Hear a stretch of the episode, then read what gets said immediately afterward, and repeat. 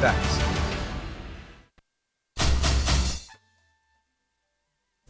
12 del mediodía, 32 minutos. Eh, llegamos avanzando por Colombia hoy con temas realmente interesantes. Construyendo memoria desde la Comisión para el Esclarecimiento de la Verdad. Invitados muy especiales a esta hora y desde luego vamos a saludar inicialmente a nuestra mesa de trabajo. Teniente María Camila Otálora, muy buenas tardes. Bienvenida. Muy buenas tardes, Nidia. Un saludo para todos nuestros oyentes, en especial a todos los hombres y mujeres de nuestra Armada Nacional. Hoy nuestro programa está patrocinado por la Jefatura Jurídica Integral de la Armada Nacional, en especial la Dirección de Víctimas y Memoria Histórica, quienes incansablemente trabajan por el reconocimiento de los militares víctimas de la Armada Nacional y por supuesto sus familias. Y también saludamos al teniente Piña, que desde luego nos acompaña y que, como siempre, está atento a toda la información de Construyendo Memoria y de Avanzando por Colombia. Muy buenas tardes, bienvenido. Hola Nedia, buenas tardes, buenas tardes a todos nuestros oyentes. Eh, hoy nuevamente acá en los micrófonos de, Colombia Serio.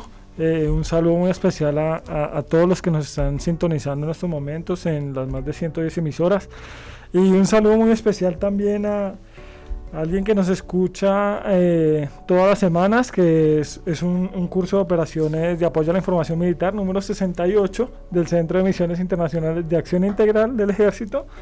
Entonces a esos eh, oficiales y suboficiales que están siempre atentos a, todos nuestros programas, mandarles un, extenso saludo. Bueno, pues muchísimas gracias, un abrazo y una felicitación cordial porque hoy estamos de plácemes, ¿no? Con los ascensos de todos nuestros compañeros e integrantes del Ejército Nacional. Y a esta hora saludamos a nuestro invitado en el día de hoy. Se trata del mayor retirado del Ejército Nacional, abogado, profesional en ciencias militares, derecho y administración, especializado en administración de la seguridad Seguridad e Inteligencia Militar. Lidera la Asociación Colombiana de Militares Víctimas del Conflicto desde el año 2013. Tenemos que decir que tiene una amplísima experiencia en el manejo y la dirección de las víctimas del conflicto armado, realizando su caracterización, ese diagnóstico, la planeación, la implementación de proyectos productivos y el asesoramiento en el manejo de reclamaciones y restituciones de derechos violentados o suprimidos. Estamos hablando del señor mayor Carlos Guillermo Ospina. Mayor Ospina, qué gusto tenerlo con nosotros. Muy buenas tardes. Gracias, muy buenas tardes. Un saludo para todos, Colombia Estéreo, especialmente a todos los integrantes de la Armada Nacional que desde los diferentes rincones de Colombia nos están escuchando. Hoy me siento muy contento de poder eh, tener una conversación con ustedes y poderles eh, avanzar en que estamos con la Comisión de la Verdad en su relacionamiento con la Armada Nacional.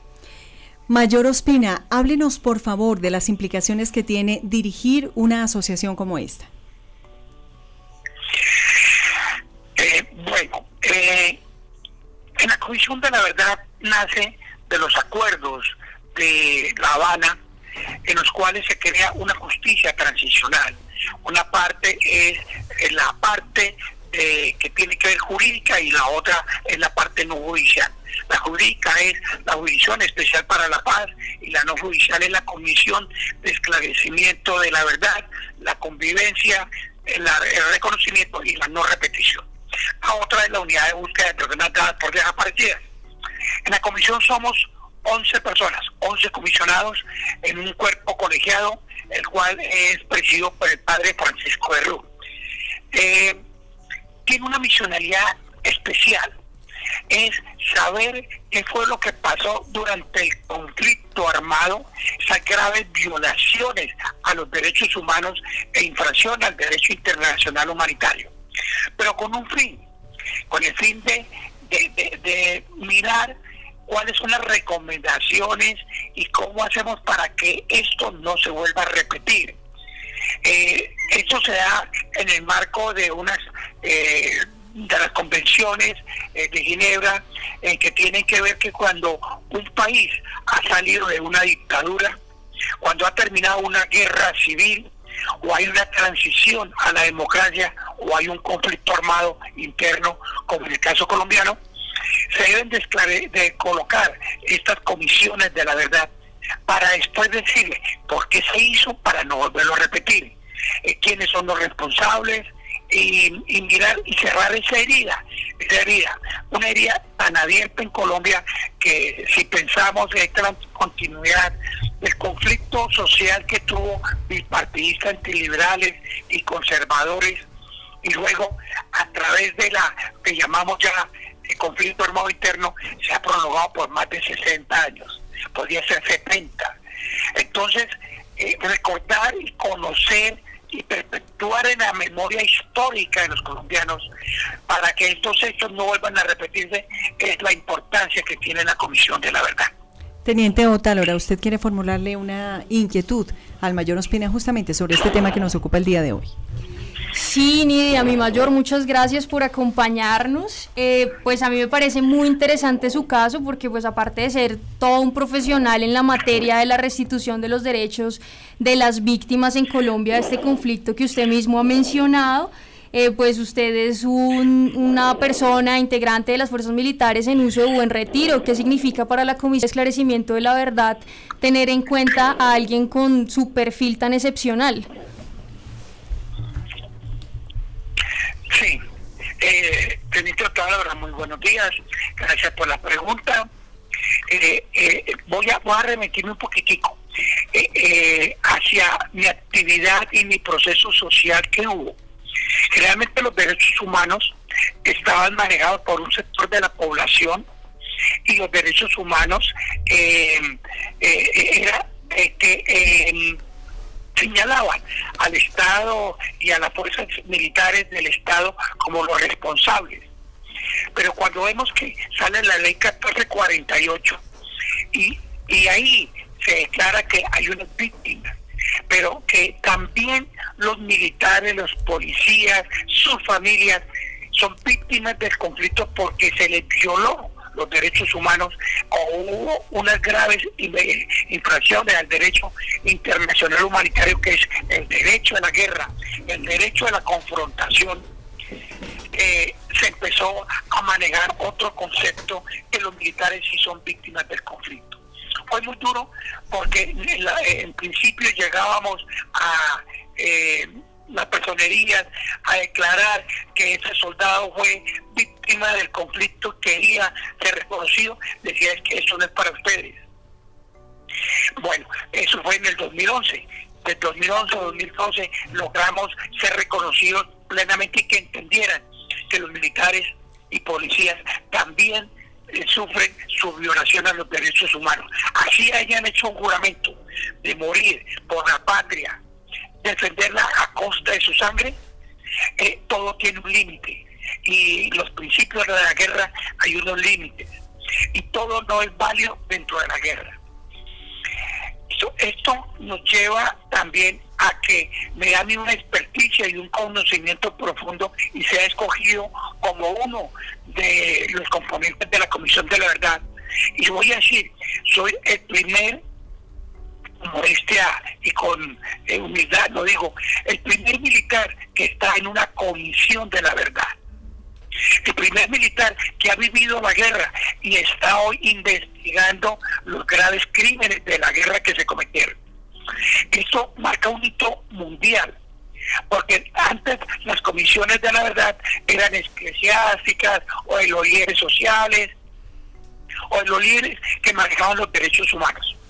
Hoy en Colombia ya hay una persona que perteneció a las fuerzas militares, que conoció la guerra, que vivió la guerra, que sufrió la guerra, eh, eh, haciendo parte de una comisión de la verdad. Y la voz, mi conocimiento para aportar dentro de la comisión de la verdad es de una gran importancia porque es la otra visión que a veces no se tiene de los estamentos civiles o de los estamentos gubernamentales o de las ONG.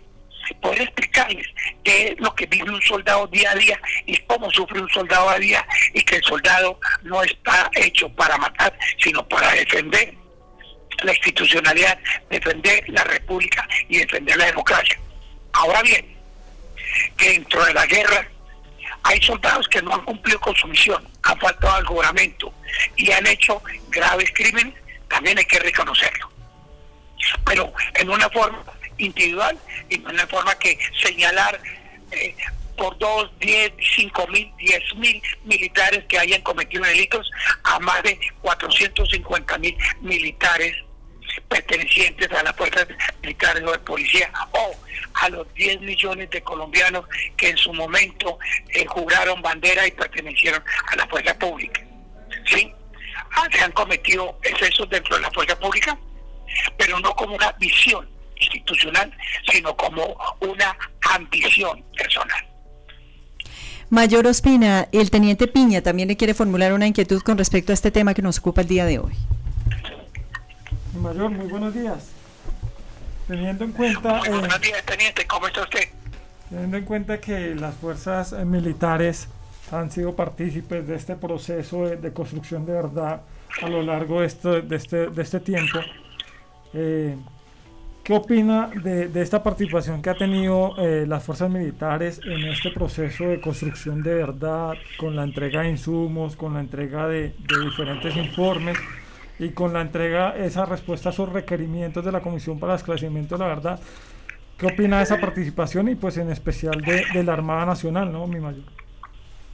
Bueno, mira que es tan importante eh, aclararle a la opinión pública nacional e internacional, que también eh, en las comisiones de verdad que conocemos a lo largo y ancho del el mundo, de más de 26 últimas comisiones de verdad que se han ejecutado y que estudiamos, también es la primera vez que encontramos un apoyo, un relacionamiento institucional, porque la Comisión de la Verdad es parte del Estado colombiano, como es las fuerzas militares y en este caso específico la Armada Nacional. Eh, ha, sido una participación responsable, ha sido una participación de colaboración y ha sido eh, de total mm, eh, respeto, pero con la independencia que cada una de las instituciones hay. Nosotros hemos venido trabajando con la fuerza pública, en mucho con el Comando Conjunto Estratégico de Transición SECOET, con el Comando del Ejército, con el Comando de la Armada, con el Comando de la Fuerza Aérea y con la Dirección de la Policía Nacional. Eh, el trabajo con fuerza pública eh, que estamos enumerando lo, voy a decir global porque ahí ha participado la Armada, la Fuerza Aérea, el Ejército y el SECOE y la Policía Nacional.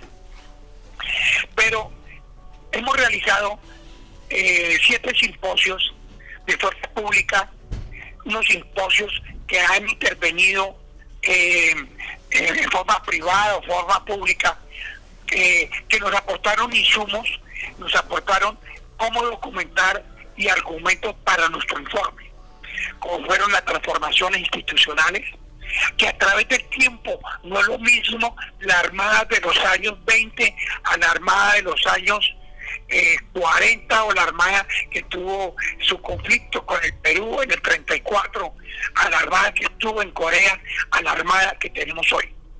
El tiempo, las circunstancias, eh, la jurisprudencia hace que se cambie esas transformaciones institucionales la queríamos conocer.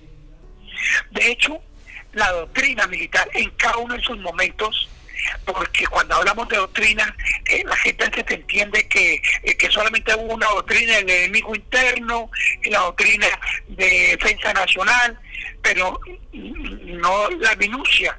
Y ustedes nos aportaron bastante para entender, pero sobre todo a la comisión y al público en general que los ha querido escuchar de qué es la doctrina. Pero mire que también hablamos de un tema muy candente, que fue el de la inteligencia militar. Comprende la inteligencia militar, pero también hablamos de algo muy doloroso. Eh, eh, eh, las víctimas, el soldado, el policía, el marino, ese infante de marina está acostumbrado y está percibido a que a él lo maten, lo hieran, sufrir. Y, pues eh, dentro de la confrontación armada es una naturaleza que hay, porque para eso eh, eh, está enlistado en una fuerza militar. Con la protección del TICA, del derecho internacional de los conflictos armados, porque como dije anteriormente, no todo es permitido, como las bombas, como los hidrobombas, como las minas antipersonales, como las minas anti-cazabobos, cualquiera de estos artefactos prohibidos por la Convención de Ottawa o por el derecho operacional. Pero había alguien detrás que era desconocido, que detrás de cada persona que de pronto perdía sus miembros o moría, había un rostro, una familia, una mamá, un papá, una esposa, unos hijos. Que, ese soldado que moría por la patria no era solamente hacerle los honores y se acabó. No, quedaba atrás una familia con un dolor muy profundo, con una angustia. Muchas veces este soldado, policía que moría, era el que ayudaba a sus papás, ayudaba en sus casas, eh, en forma económica, en forma, eh, era de familias, y trae ese vacío. Pero sobre todo la trágica muerte en que mueren estos muchachos eh, eso no se consigue y para esa mamá nunca le enseñaron que su hijo iba a morir destrozado. Y cuando hablamos con esta señora, encontramos un dolor muy profundo, un dolor que nadie se lo imagina. Pero mire que siempre me encontré en ellas eh, no venganza ni odio. Me encontraba con una persona que quería pasar ese equipo. Bueno, Hacer que estos simposios también tuvimos sobre el informe Génesis, la responsabilidad de mando, y hoy ya tenemos uno montado que se llama la combinación de todas las formas de lucha. La Armada y la Fuerza Pública han, han participado en seis espacios de escucha, cinco a nivel nacional y uno territorial, donde escuchamos a las víctimas del conflicto armado, a sus familias, y encontramos a varios eh, de, la familia de la Armada Nacional participando. Sí. Nosotros hemos recibido por parte de la Fuerza Pública 35 informes, eh, en especial eh, el Génesis y Anetelia. Esos informes nos nutren a la Comisión de la Verdad porque estamos viendo en la otra parte porque si no recibiéramos el informe, solamente escucharíamos una parte de la verdad. Claro, claro. Sí. Y, si, y si el teniente me permite, yo tengo una frase. Sin la verdad de los militares, la verdad no es completa. Entonces necesitamos esa colaboración y la hemos recibido ampliamente. Y yo creo que se han preocupado fuera de sus quehaceres, se han concentrado ustedes en tener y apoyarnos con estos informes. Y eso nos ha permitido profundizar en la comprensión del impacto del conflicto armado. Mayor Ospina. Eh, Mayor Ospina. porque es que es importante puntualizar qué hemos recibido en la Armada. Claro. Hemos estado en 10 espacios pedagógicos sobre derechos humanos y derecho operacional, dirigidos a los colaboradores que tiene la Comisión de la Verdad a nivel nacional y a nivel territorial pero sobre todo hemos trabajado en unas mesas de proceso de reconocimiento en muchos casos para saber qué fue lo que pasó. Y también la Armada ha participado en unos conversatorios con la fuerza pública en comisiones de otros procesos que se han venido haciendo en el mundo. Directamente la Armada ha participado en todas las mesas de coordinación, Comisión de la Verdad, mesa en fuerzas militares ha participado componentes en la responsabilidad del mando y en las transformaciones institucionales. Hemos recibido ese evento tan bonito que fue Memoria Histórica, que fue Memorias del Azul de la Bandera, y lógico eh, eh, lo de la entrega de los informes de Montes de María, etcétera, etcétera. Eh, eh, quiero resaltar esta colaboración porque a veces piensan que la fuerza pública y específicamente la Armada no ha querido entregarnos a la comisión lo que hemos pedido y ha sido mm, bastante amplia su, su participación. Mayor Carlos Guillermo Espina, pues ha sido usted muy claro en este tema que desde luego nos ocupa el día de hoy. Queremos no solamente agradecer su tiempo, su disposición para atender estas inquietudes, sino particularmente para hablar con nuestros héroes de la patria que de alguna manera pues han visto se han visto afectados directamente por este conflicto que ha vivido el país. Mayor Ospina, muchísimas gracias por acompañarnos. No, con todo gusto. Muchas gracias a ustedes. Que tenga un muy buen día. Muchísimas gracias. 12 del mediodía, 52 minutos. Estamos llegando al final de Avanzando por Colombia, pero no podemos hacer a un lado las grandes conclusiones en el día de hoy. Teniente Otálora. Mira, pues bueno, mi mayor lo ha dicho casi todo. Efectivamente, como, él lo dijo, todo tiene un límite y para eso tenemos eh, los derechos humanos, el derecho internacional humanitario y el hecho de que nosotros voluntariamente y por nuestra vocación de servicio hayamos jurado frente a la bandera, frente a Dios, que íbamos a ofrendar nuestras, nuestras vidas. Eso, eso no quiere decir que detrás de nosotros no tengamos unos dolientes, una mamá, un papá que nos espera en casa, no quiere decir que puedan atentar contra todos nuestros derechos, que nos puedan poner minas antipersonales y que puedan poner en riesgo nuestras vidas de unas formas demasiado crueles. Eso, Nidia es fundamental hablar de, estos temas porque nos permiten reconocernos como seres que pertenecemos a una sociedad que ha tenido bastantes complicaciones en el tema del conflicto armado, que tenemos que, como usted bien lo dice, Teniente Otálora, resarcir en parte todo ese dolor, toda esa tristeza, toda esa afectación que por cuenta de la violencia han tenido las familias colombianas. Una conclusión de lo que tenemos que aprender hacia el futuro, en el manejo de la historia, en el manejo del conflicto como tal, Teniente Piña. Yo creo que eh, las fuerzas militares eh, continuarán dando eh, sus diferentes aportes, su, perspectiva de lo que fue el conflicto armado alrededor de, estos más de 50 años de conflicto. ¿no? Entonces, ese seguir aportando permitirá que se construya una memoria, una verdad plural incluyente desde los diferentes sectores, desde esa perspectiva también de nosotros, ya que pues hicimos parte también de, ese conflicto. Pero es importante también eh, reconocer que eh, seguimos contribuyendo las diferentes instituciones eh, del Estado como garantes de, la Constitución también. Entonces es, es importante dejar eso en claro. Definitivamente. Teniente Piña, muchísimas gracias por habernos acompañado el día de hoy. A ti, gracias por el espacio, a todos nuestros oyentes que todos los jueves eh, se enlazan con nosotros. Eh, contento de estar acá y recordarles que, que, nos visiten también en el Museo Militar.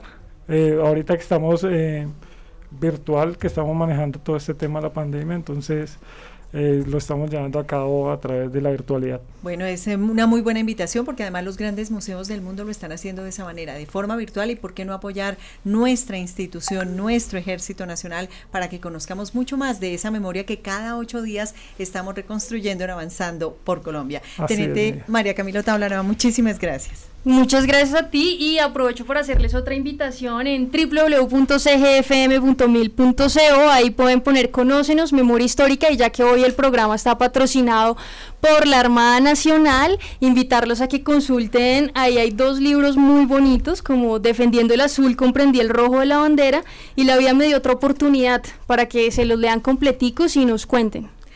Pues hemos llegado al final del eh, espacio dedicado a recuperar la historia, a reconocer lo que han sido las víctimas de la violencia en el país y no nos queremos ir sin antes invitarlos a escuchar una canción que habla justamente de esa violencia que ha tenido el país, de nuestros abuelos, de nuestras tradiciones, de cómo nos ha afectado, de cómo ha ido evolucionando a lo largo de la historia todos esos momentos difíciles y tristes que infortunadamente la sociedad colombiana ha tenido que vivir. Los acompañamos de desde el Máster Central, el sargento JP Ortega, quien les habla, Nidia Janet Martínez, y desde luego los invitamos a que continúen con nuestra programación habitual.